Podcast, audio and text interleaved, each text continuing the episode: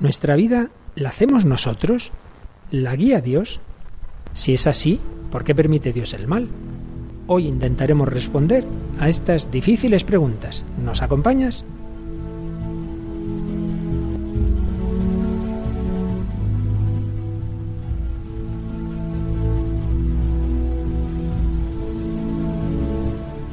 Comienza El hombre de hoy y Dios.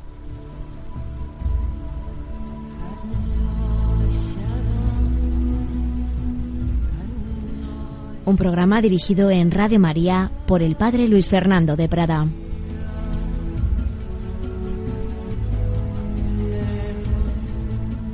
Un cordial saludo, queridos amigos, queridos oyentes, querida familia de Radio María, y bienvenidos a esta nueva edición del hombre de hoy y Dios, donde estamos metiéndonos en unos temas uff, tremendos, tremendos. De hecho, el programa anterior muchos llamasteis a pedirlo porque la verdad es que son temas que a todos nos afectan, la providencia, cómo Dios guía nuestra vida, un tema importantísimo, difícil, pero que con la gracia de Dios nuestro Señor esperamos seguir afrontando, confiamos en que para ayuda de todos.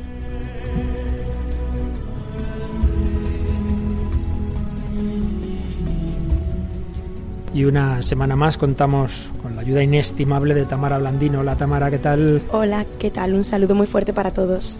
Bueno, Tamara, de nuevo nuestros buenos oyentes nos mandan cositas y creo que tienes por ahí un par de correos seleccionados, ¿verdad? Sí, un par de correitos de esos que nos alegran tanto. A ver, uno es de María. Sí, María nos dice, soy oyente de vuestra radio en Cádiz. Me encantan todos los programas y muchísimo el suyo.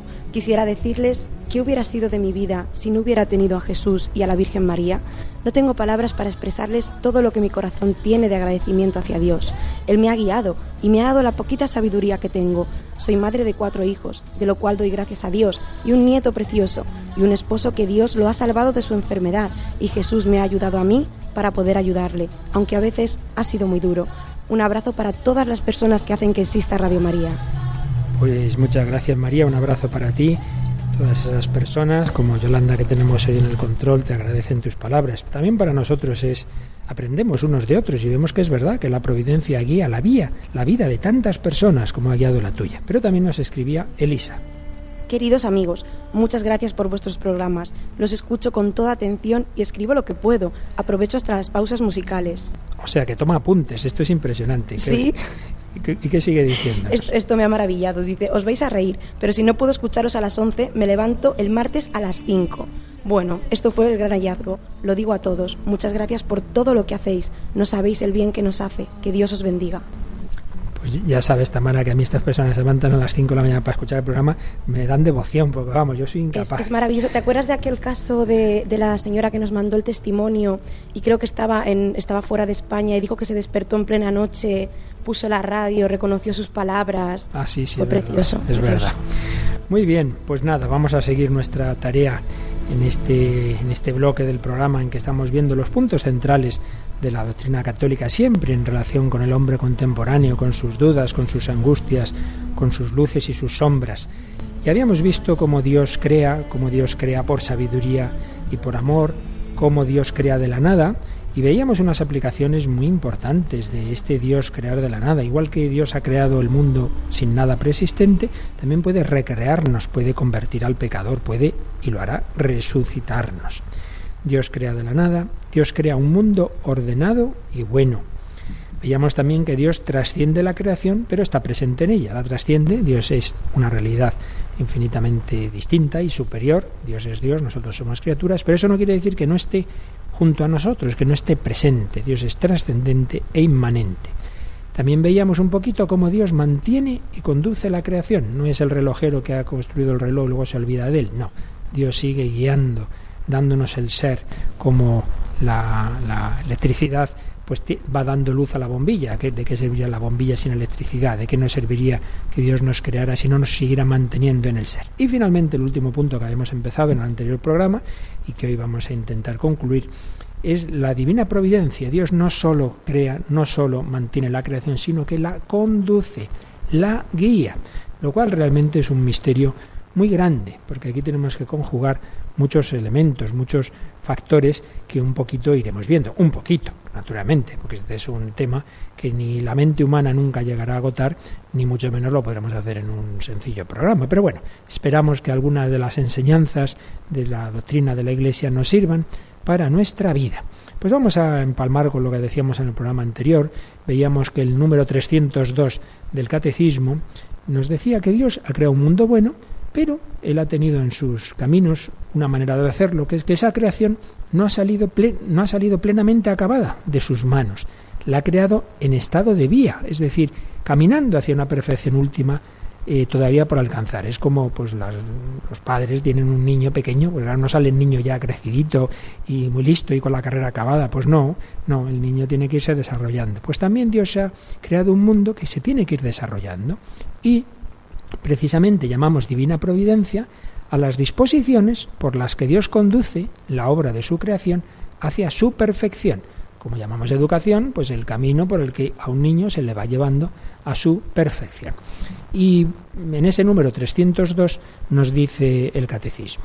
Dios guarda y gobierna por su providencia todo lo que creó, alcanzando con fuerza de un extremo al otro del mundo y disponiéndolo todo con su dulzura. Es una cita del libro de la sabiduría, pero luego en el Nuevo Testamento, en la carta a los hebreos, se nos dice...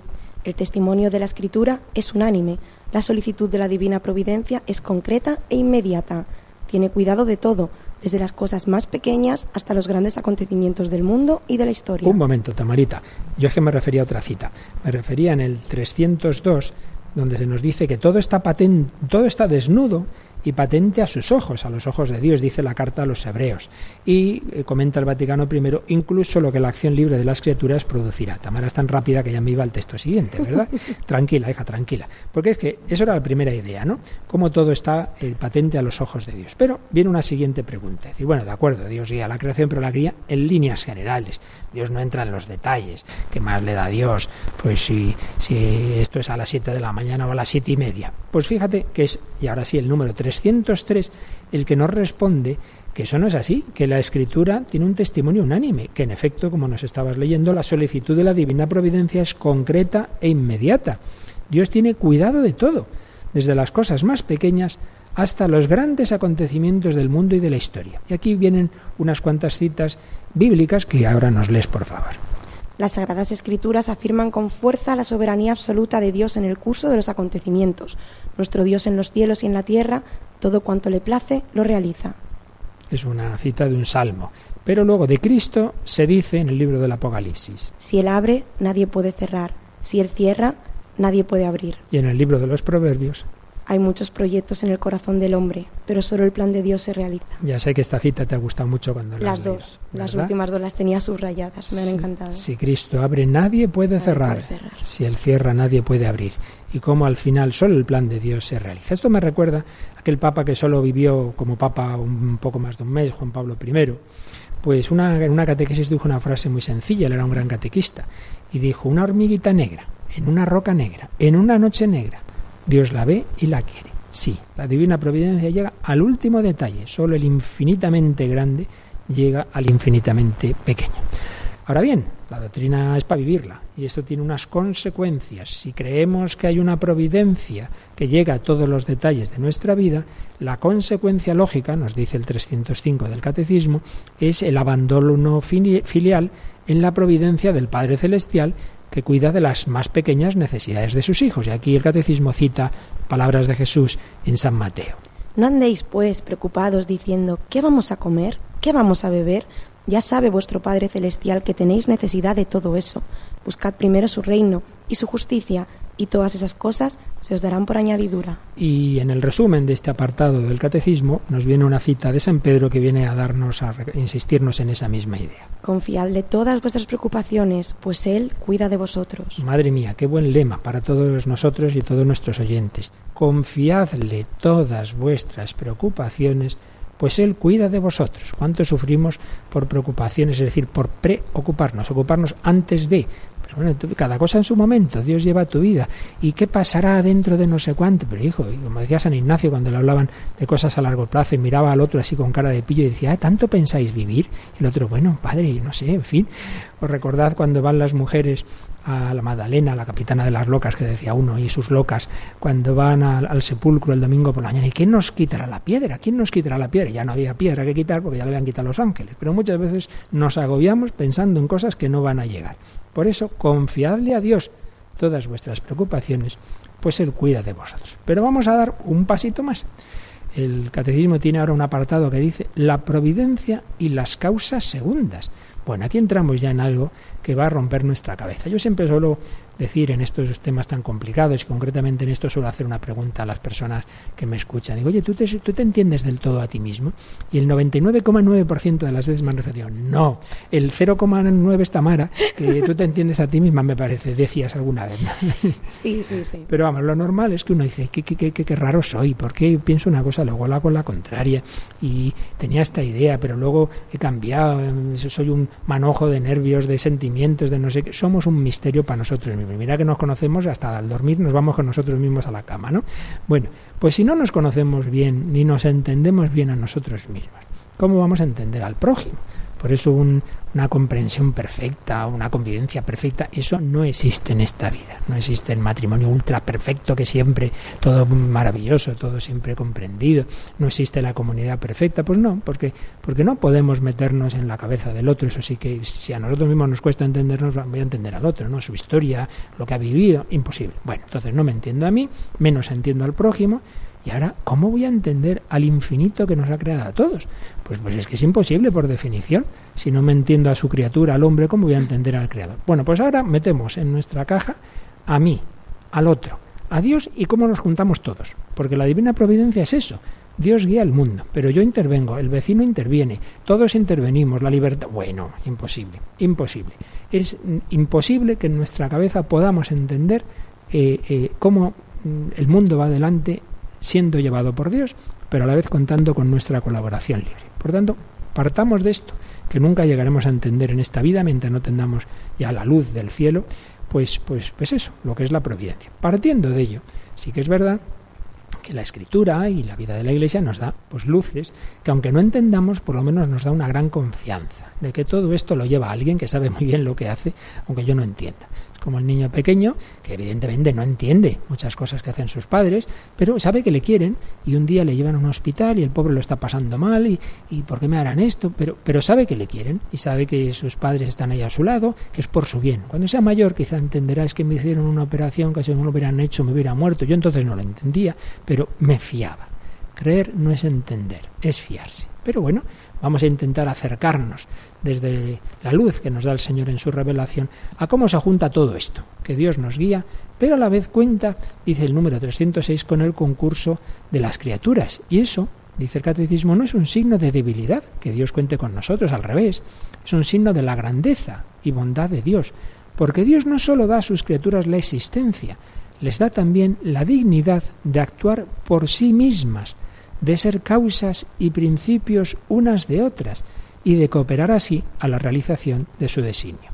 Pues lo vemos empezando por, por, porque venimos a este mundo. Los niños no caen de París, evidentemente. Dios cuenta con la colaboración de los padres. Claro, somos causas unos de otros en este sentido de dependencia de Dios. La educación, pues lo mismo. El ángel de la guarda no educa solo al niño, no, no. Tiene que contar con los padres, tiene que contar con los profesores.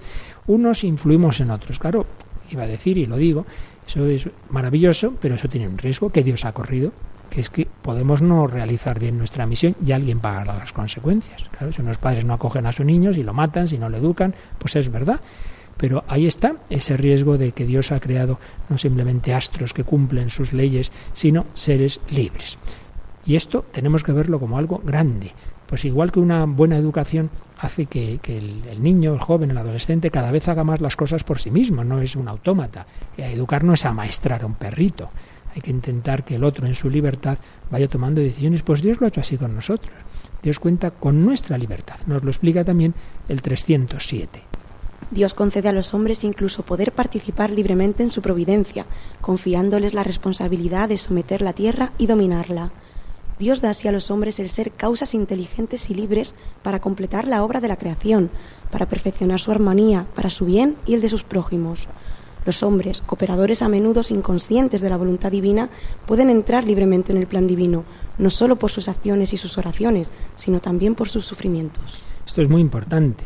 Podemos colaborar y debemos colaborar en el plan de Dios, nos ha dicho el catecismo, no solo con nuestras acciones, yo al, trabajar coopero en la creación, no solo con nuestras oraciones, rezamos por los misioneros, los apóstoles, sino también por sus sufrimientos. Y viene una cita de San Pablo, completo en mi cuerpo lo que falta la pasión de Cristo.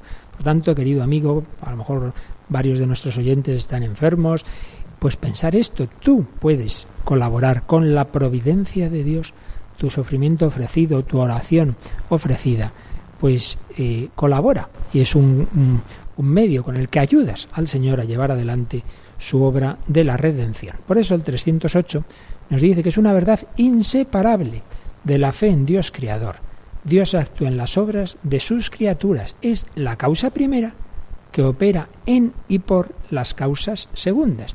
Eh, ese es este el misterio. Dios es la causa primera de nuestros actos, pero cuenta con nuestra colaboración. Y una, una cita muy importante de San Pablo en la carta a los filipenses que dice, Dios es quien obra en vosotros el querer y el obrar, como bien le parece. Y el catecismo añade que esta verdad, lejos de disminuir la dignidad de la criatura, la realza, porque la criatura, sacada de la nada por el poder y la bondad de Dios, no puede nada si está separada de su origen, porque sin el Creador la criatura se, se diluye, pero menos aún puede ella alcanzar su fin último sin la ayuda de la gracia.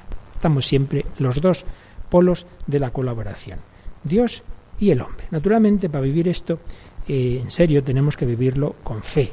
La fe que especialmente tenía la Virgen María, que veía cómo Dios iba llevando su vida de una manera misteriosa. Y creo, Tamara, Vamos a en este y en otros programas, ya lo hemos hecho alguna vez, pero vamos a hacerlo más, a ir trayendo grupos que a veces son poco conocidos, grupos musicales, y que están haciendo una música de sentido cristiano. Y hoy nos has traído un grupito, ¿cómo se llama? Pues sí, se llama Son by Four, que antes me has preguntado que el porqué del nombre. Sí, sí, eso de son, ¿eso qué es? Yo creo que es un spanglish, que es algo que, que los latinos, y me incluyo, que, que vivimos o hemos nacido ya en Estados Unidos, hacemos mucho. En este caso han mezclado son, o sea, lo que es la palabra son, de música, como el son, sigue mi son, by four, por cuatro, porque son cuatro los cantantes que, que incluyen el grupo. Primera palabra en español y luego en inglés. Son by four, que son cuatro cantantes. ¿Y de dónde son? Mira, son un grupo de salsa de Puerto Rico que fueron muy muy conocidos y son muy conocidos por su hit A Puro Dolor, de Purest of Pain, que fue, vamos, un bombazo. Una preciosa canción. Ellos tienen un contrato con Sony Music, esa es su discográfica, y bueno, o empezaron así, y el grupo estaba formado por el productor y compositor Omar Alfano,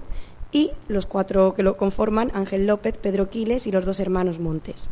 ¿Qué pasa? Que a partir de 2007 la banda, conformada solo por Pedro Quiles y los dos hermanos, ha cambiado su estilo de música, yendo del pop latino, salsa, balada, así, a la música católica, y le cantan a Jesús con los discos.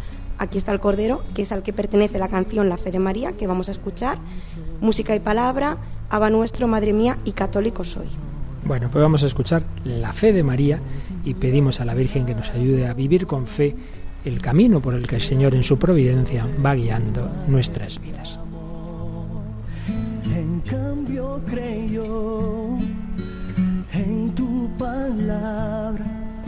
se hizo tu esclava en un acto perfecto de fe. Y hoy quiero hacer como ella y amarte aunque duela. Las espinas y el camino de la cruz.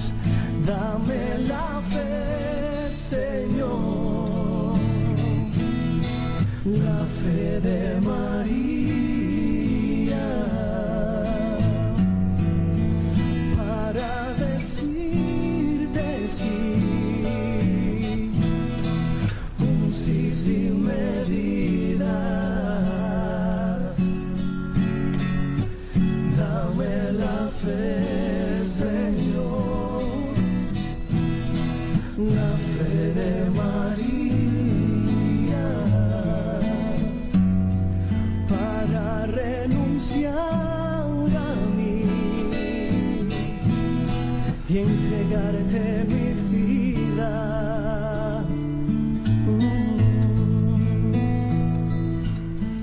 colaboración Dios-María. ¿Qué hubiese pasado si ella hubiese dicho que no? O ignorado o dilatado el anuncio de tu ángel de amor. En cambio creyó en tu palabra y se hizo tu esclava en un acto perfecto de fe. Y hoy quiero ser como ella y amarte, aunque duelan las espinas y el camino de la cruz. Dame, Señor, la fe, la fe de María. Pues que con esa fe sepamos colaborar con Dios, colaborar con su divina providencia como la Virgen María. En tu amor quiero permanecer postrado a tus pies. Es lo único que un día llevaré. Dame la la fe de María.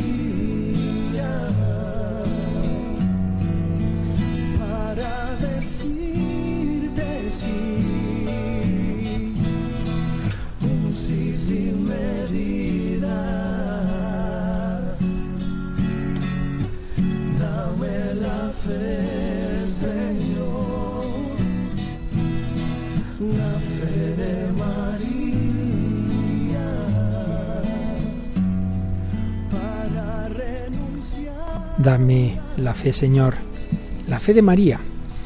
Y esa fe nos hace falta especialmente ante el problema del mal, porque muchas veces no entendemos, no entendemos cómo si el Señor lleva a nuestro mundo existe el mal. Por eso el número 309 empieza con esta pregunta. Si Dios Padre Todopoderoso, Creador del mundo ordenado y bueno, tiene cuidado de todas sus criaturas, ¿por qué existe el mal? Pues si ya es difícil entender la providencia, responder a esta pregunta, pues ya nos dice el catecismo, esta pregunta tan dolorosa como misteriosa no se puede dar una respuesta simple, pero el conjunto de la fe cristiana constituye la respuesta a esta pregunta, es decir, prácticamente, nos dice el catecismo, todos los grandes elementos del mensaje cristiano nos dan elementos, y valga la redundancia, para responder a la cuestión del mal. Aspectos de la doctrina como, nos dice el catecismo, La bondad de la creación, el drama del pecado, el amor paciente de Dios que sale al encuentro del hombre con sus alianzas, con la encarnación redentora de su Hijo, con el don del Espíritu, con la congregación de la Iglesia, con la fuerza de los sacramentos, con la llamada a una vida bienaventurada que las criaturas son invitadas a aceptar libremente, pero a la cual también libremente, por un misterio terrible, pueden negarse o rechazar. Y es que aquí hay algo mm, misterioso. La Iglesia ha dictaminado en más de una ocasión que Dios ha hecho un mundo bueno, pero no el mejor de los mundos posibles. Es decir, Dios no es perfeccionista, es una cosa a tener en cuenta. Eh, y por eso se pregunta al catecismo, ¿por qué Dios no creó un mundo tan perfecto que en él no pudiera existir ningún mal? En su poder infinito, Dios siempre podría crear algo mejor. Pero él sabrá por qué ha querido libremente crear un mundo en estado de vía hacia la perfección última. Yo estoy seguro que a ningún padre le apetecería que su hijo naciera ya todo educado, todo listo, todo mayorcito, todo el mundo quiere colaborar en esa educación. Pues Dios también ha querido guiar a un mundo y además, claro, contando con la libertad humana, que es donde humana y de los ángeles, que es donde entra la cuestión. Dios quiso libremente crear un mundo en estado de vía hacia su perfección última. Y este devenir trae consigo en el designio de Dios, junto con la aparición de ciertos seres, la desaparición de otros. Decía Santo Tomás una frase simpática que no creo que le haga muchas gracias a los corderos. Dice, el bien del lobo es el mal del cordero, el bien del león es el mal del ciervo. Pues, pues sí, es verdad, en la naturaleza unos seres se alimentan de otros y pues eso es así en el, en el mundo inanimado y es obvio. Y también es en la naturaleza. Ay, los terremotos, mire, es que todo lo creado, todo lo material es limitado. Es que es así. Y, y, todo tiene su fecha de caducidad. Y de por sí todo ser vivo pues está llamado a morir. Por tanto, el mal físico es algo normal porque eh, toda la creación y sobre todo la creación material es limitada, es imperfecta y eso es así. Y Dios lo ha permitido, como luego veremos, por un fin superior. Pero antes de seguir, vamos a escuchar, como solemos, eh, cómo nuestra cultura actual también, de una manera o de otra, afronta estos temas en el cine y cómo a veces le queremos enmendar la plana a Dios y decimos yo haría las cosas mejor que tú. Eso es lo que aparece en una película que sé que a Tamara le gusta mucho, no simplemente porque esté hecha en tu país de origen, Estados Unidos, sino porque te lo pasas muy bien yendo al, viendo al Jim Carrey y sus caras que pone, ¿verdad? Es, es divino, es divino. Menos, Mira, menos. Estamos hablando de la película Como Dios, que en Estados Unidos se llama Bruce Almighty, porque Bruce es el nombre del protagonista, y en Latinoamérica fue titulada Todopoderoso. Es una comedia estadounidense de 2003 dirigida por Tom Sadiak y protagonizada, el elenco es bueno, ¿eh? por Morgan Freeman, que es el que hace el papel de Dios, Jim Carrey, que es Bruce, y Jennifer Aniston, que hace el papel de su esposa. Y bueno, es una película que, que es muy graciosa, como el nombre indica, como Dios. Eh, todo comienza con, bueno, un día malo. Bruce tiene un día malo, de los que tenemos todos. Llega al trabajo, él ha sido reportero muchos años en una cadena, piensa que ese día le van a dar un ascenso y resulta que se lo dan a un compañero que no le cae muy bien eh, ese mismo día le despiden, llega a su casa, tienen un perro que no consigue amastrarle, se vuelve a hacer pipí dentro, o sea, fatal. Y tiene como un, ah, un ataque de estos que ya no puede más. Entonces, bueno, se, se dirige a Dios enfadado, diciéndole que por qué, por qué ha pasado todo esto y, y por qué hace tan mal su trabajo. Pues precisamente vamos a escuchar primero un corte que creo que es ese momento de la película, cuando está enfadado y se dirige a Dios. ¡Se acabaron las contemplaciones!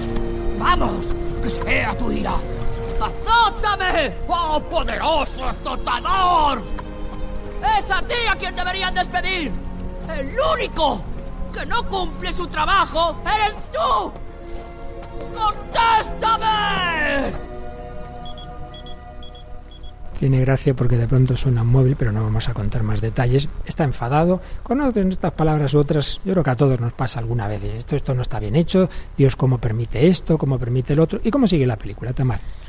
Pues bueno, resulta que Dios le contesta efectivamente, se reúne con él y le dice, vale, pues como tú estás pensando que lo estoy haciendo tan mal, ahora vas a hacerlo tú.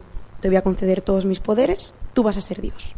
A ver qué haces. Entonces, claro, como Bruce es un ser humano y es como todos nosotros, imperfecto y egoísta, pues lo que hace es que se lía a utilizar los poderes divinos para su propio beneficio, para tener un coche mejor, para que por supuesto le den el trabajo que, que antes había perdido, el, el ansiado ascenso, etcétera, etcétera.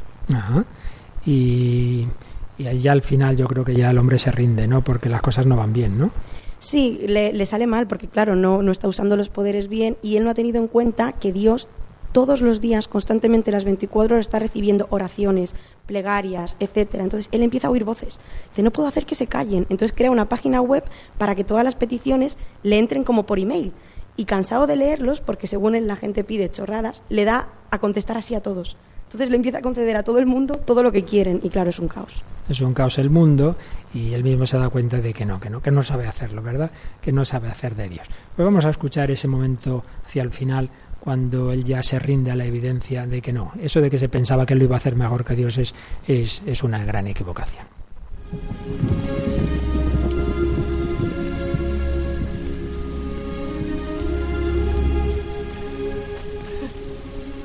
¡Tu gana! He terminado. Por favor, no quiero seguir, no tengo fuerza. No quiero ser Dios. Quiero que tú decidas lo que es mejor para mí. Me someto a tu voluntad. Bueno, ya no quiero jugar a ser Dios, me someto a tu voluntad, acepta que el Señor sabe hacer las cosas mejor.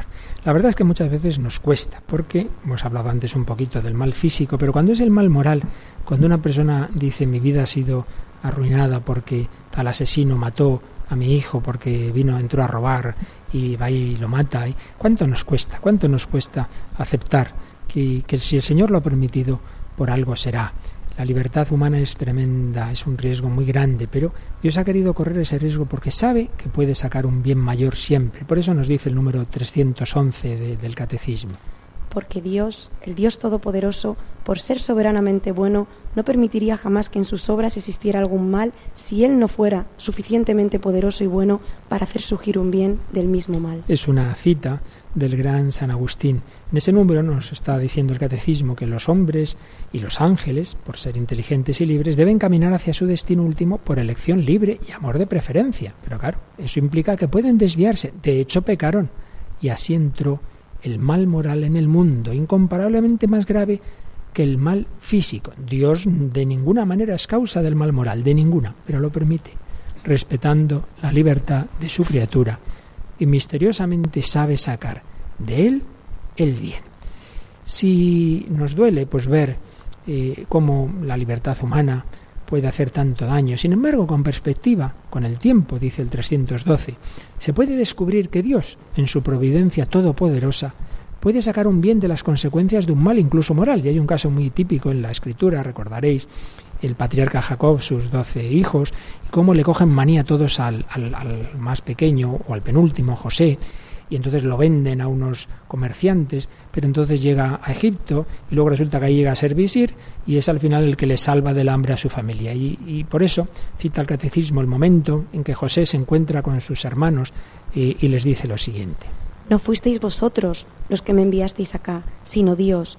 Aunque vosotros pensasteis hacerme daño, Dios lo pensó para bien, para hacer sobrevivir un pueblo numeroso.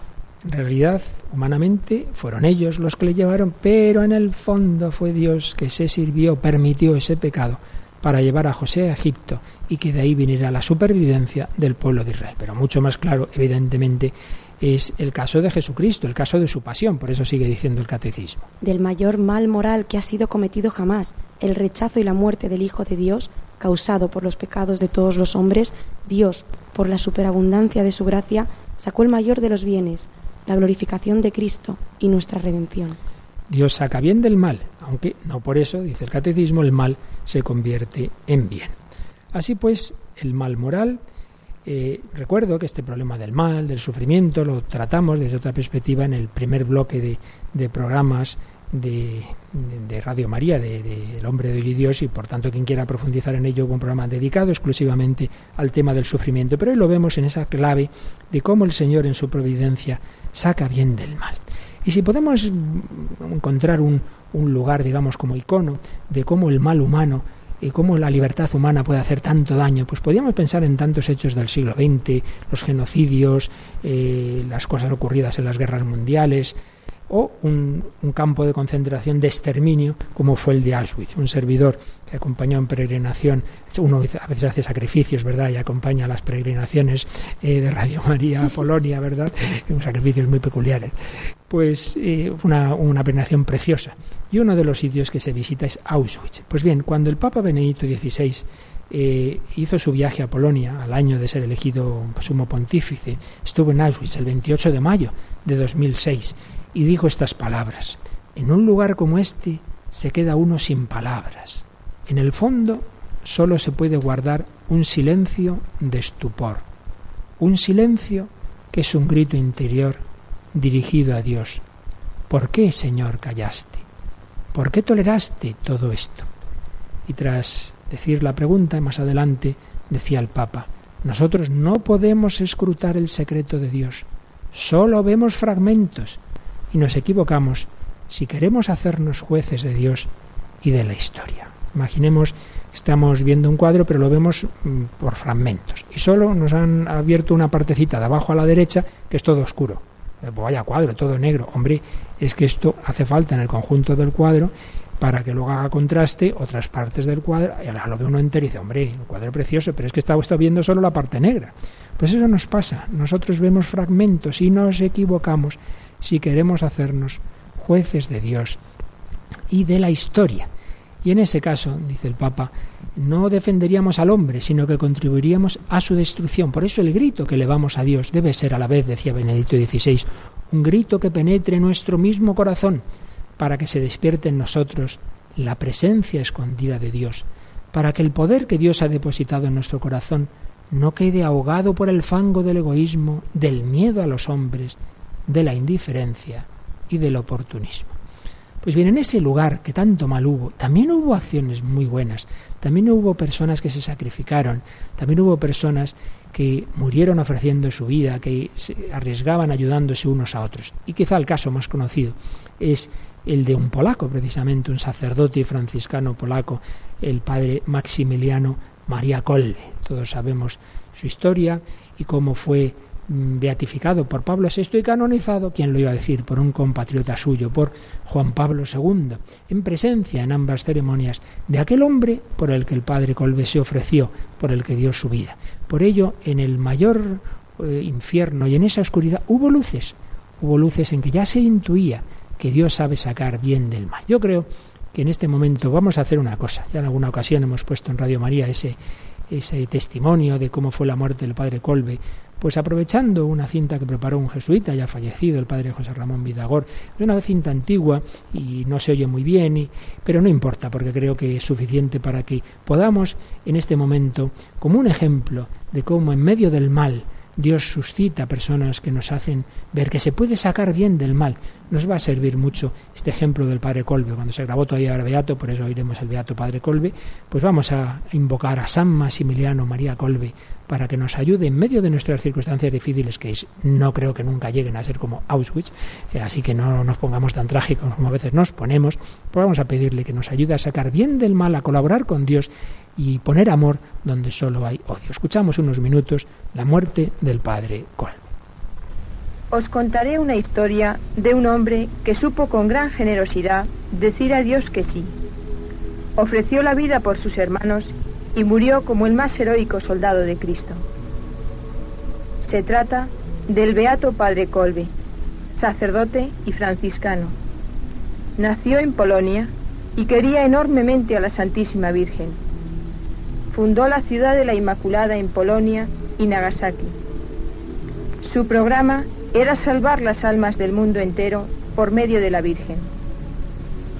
Durante la Segunda Guerra Mundial, fue hecho prisionero por los alemanes y conducido al campo de concentración de Oswiecim, uno de los más terribles que han existido. Allí recibían poquísima comida y un pequeño recipiente de agua para lavarse y comer. El hambre era realmente atroz. El padre Colbe repartía su comida casi totalmente. Sabían además que si alguno trataba de escapar y lo conseguía, diez de sus compañeros morirían en su lugar de hambre y de sed.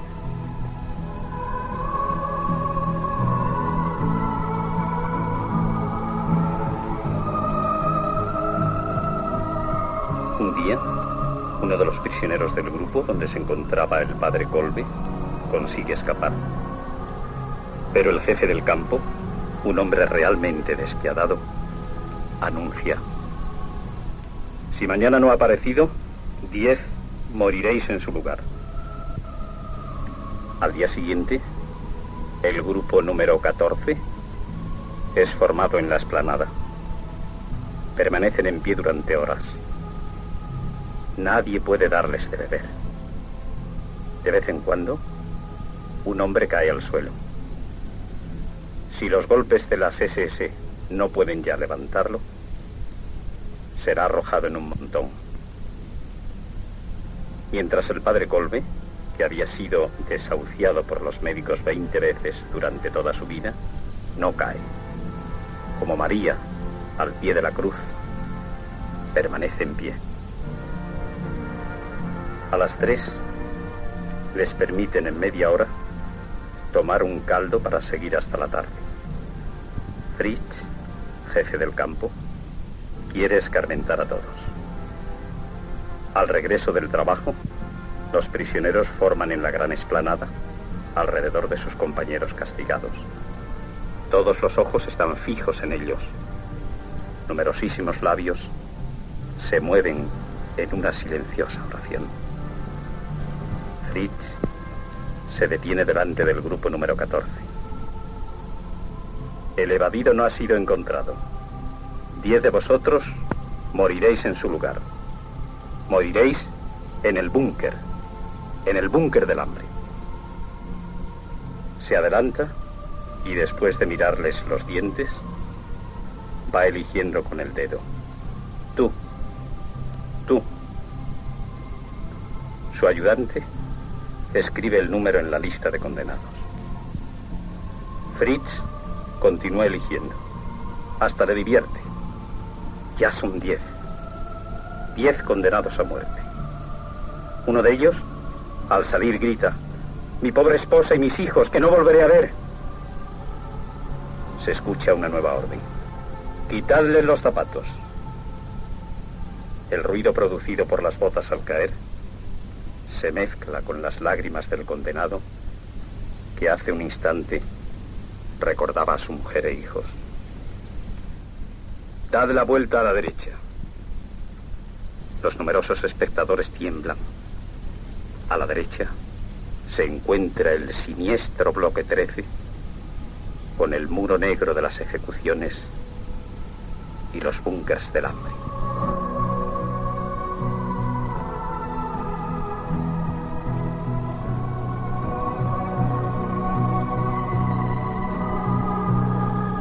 De repente sucede algo completamente inesperado.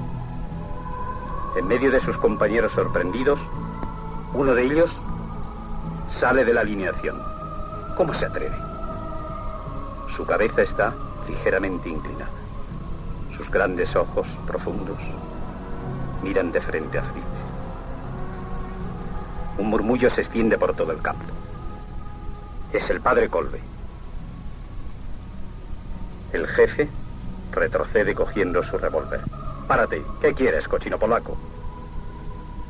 El padre Colbe, de pie ante él, muy calmado, casi sonriente, habla tan bajo que solo sus compañeros más próximos le oyen. Yo quisiera morir en el lugar de uno de esos condenados. Fritz le mira como petrificado. ¿Cree soñar? Jamás oyó algo parecido. Él, que jamás soporta una objeción, que nunca se vuelve atrás en una decisión, permanece parado, bajo esta clara mirada que le domina sin que él pueda evitarlo. Al fin pregunta, ¿por qué? Nunca se ha visto a Fritz discutir con un prisionero. Soy viejo. Mi vida no servirá de gran cosa. ¿Por quién quieres morir?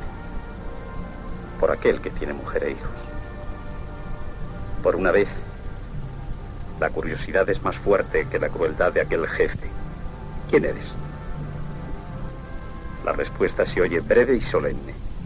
Soy un sacerdote católico. Sigue un silencio.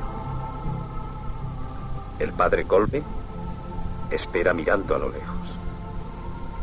Al fin Fritz, con voz ronca, dice, Sea, ve con ellos. Los labios del padre Colbe se mueven. Está rezando.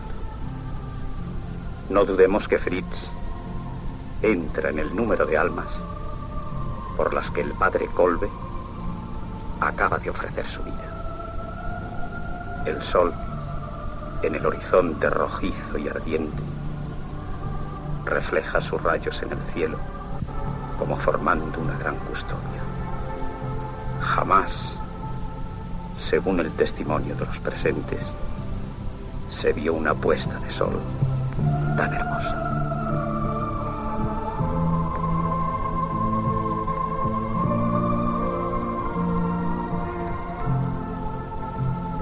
Se dirigen al búnker de la muerte.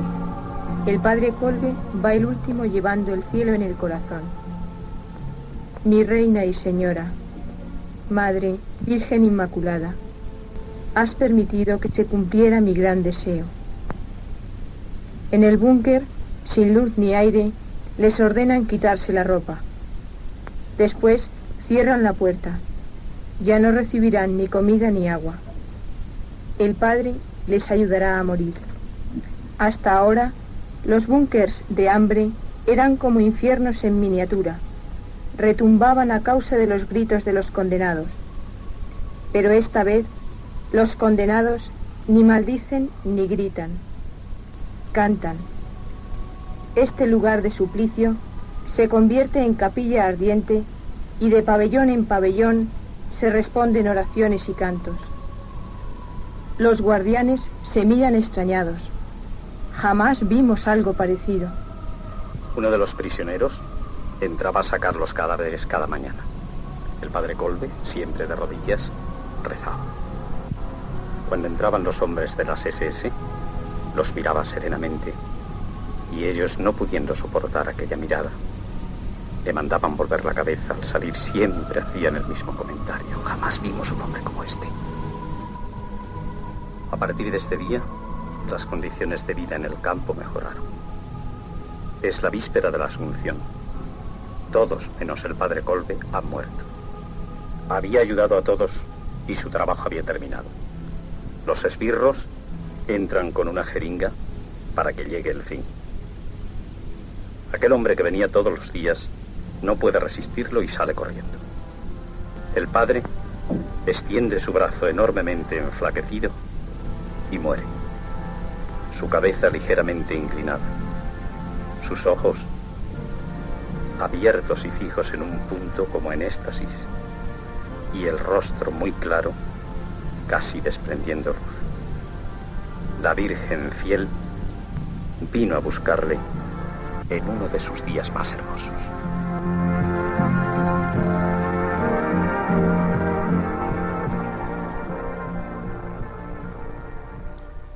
No está nada mal, madre mía, eso era el 14 de agosto de 1941.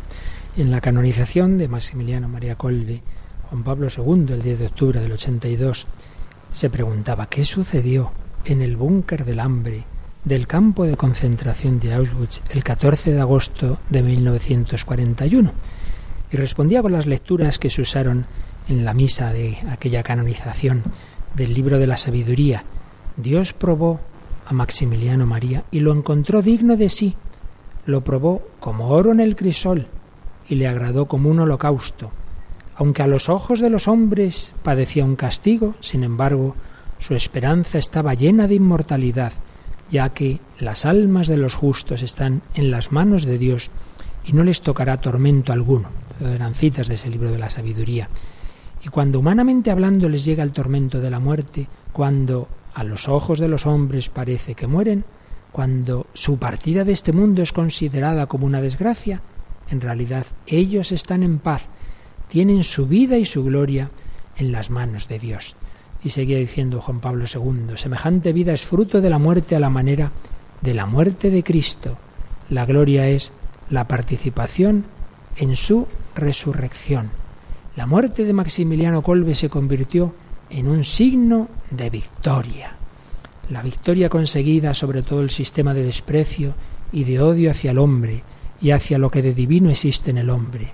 Victoria semejante a la conseguida por nuestro Señor Jesucristo en el Calvario.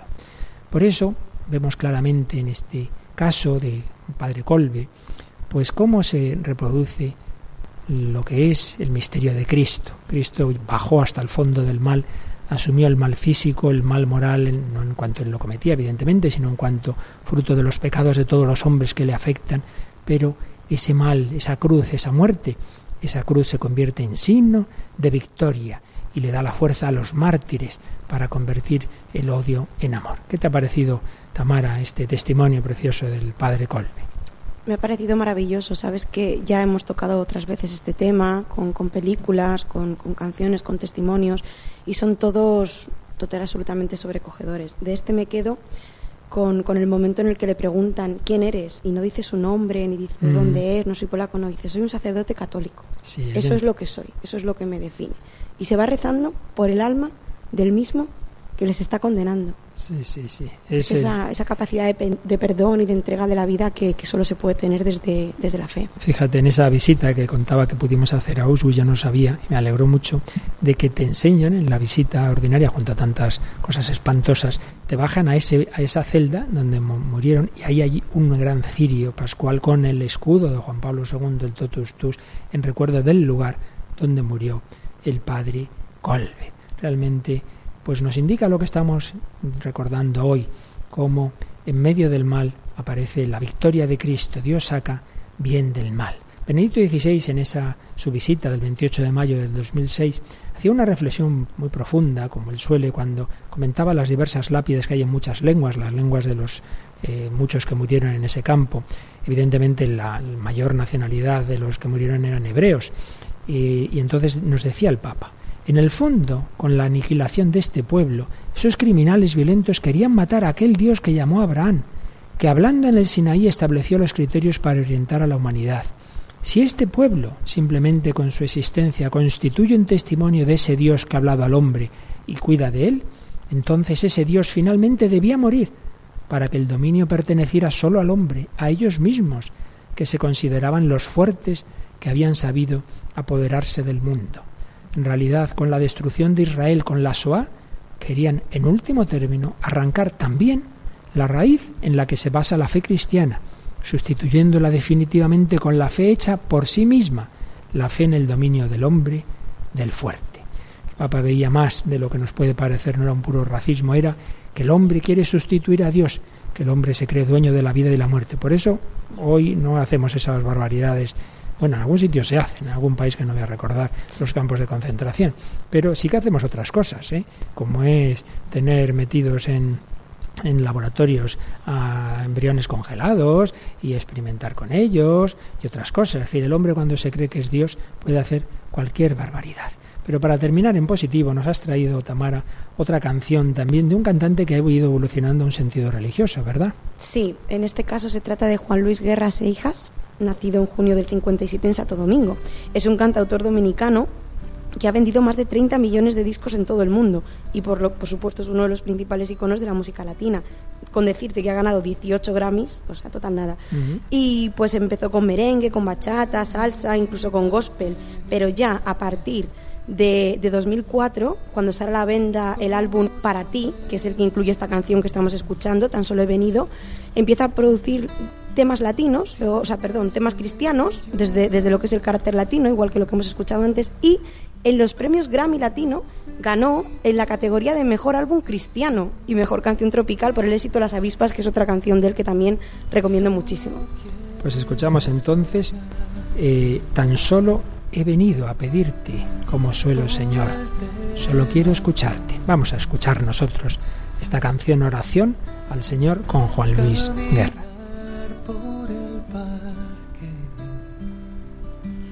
y dedicarte una canción.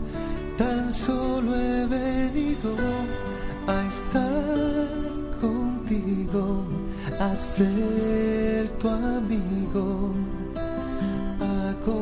compartir con mi Dios, adorarte y darte gracias por siempre gracias por lo que has hecho Señor conmigo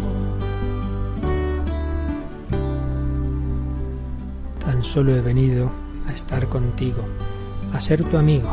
Cristianismo nos invita a ser amigos de Dios y a ser amigos entre nosotros mismos.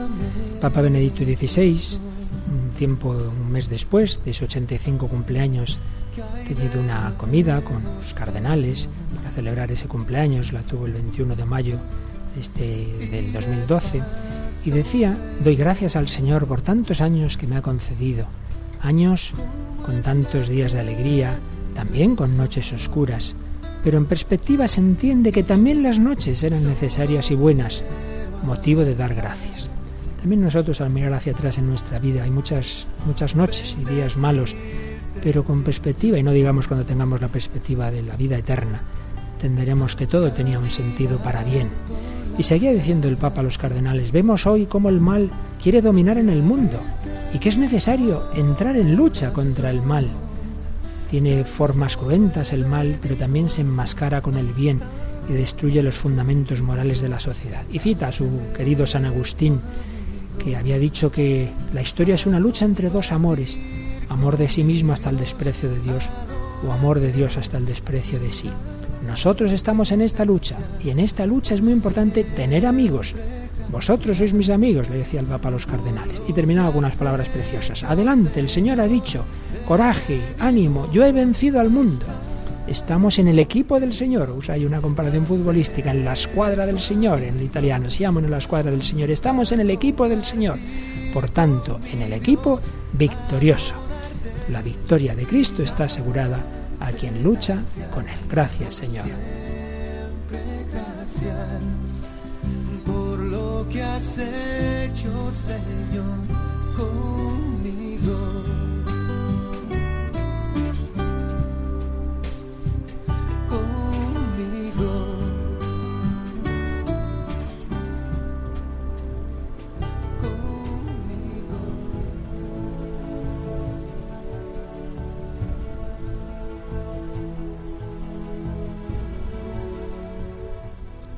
Dios permite el mal y nosotros tenemos que permitir el mal de que esto se acabe, porque claro, si no nos echan de la radio, así que tenemos que ser cumplidores, siempre nos quedan cosas muy bonitas que decir, pero el Señor se las inspirará a nuestros oyentes mucho mejor.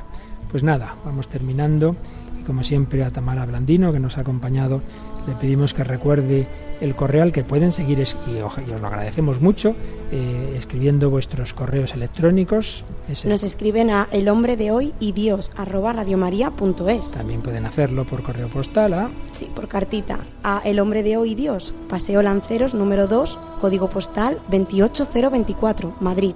Y recuerdo que seguimos en la campaña de mayo, que para que estos programas y tantos, tantísimas cosas buenas que se hacen en Radio María lleguen a todo el mundo, son necesarias frecuencias que muchas veces, obviamente, casi siempre hay que pagar y por ello se necesita la ayuda de todos. Y para ello hay un teléfono que tanto para aportar colaboraciones como para pedir los programas que se hacen en Radio María y este en concreto que está ya en agrupados todos los que llevamos en tres sedes y pueden hacer ambas cosas llamando el número de teléfono al 902 500 518 muy bien, pues gracias de nuevo Tamara Blandino, gracias a Yolanda en el control y gracias a todos vosotros, queridos amigos. Dios lleva nuestra vida. Cuando Santo Tomás Moro estaba a punto de morir en la Torre de Londres, escribió una carta a su hija Margarita y le decía estas palabras preciosas que recoge el catecismo.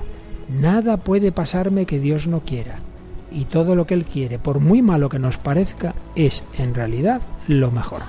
Pues en esa confianza nos despedimos. Todo lo que ocurra está en la providencia de Dios que nos conduce a lo mejor. Que los bendiga y hasta el próximo programa, si Dios quiere.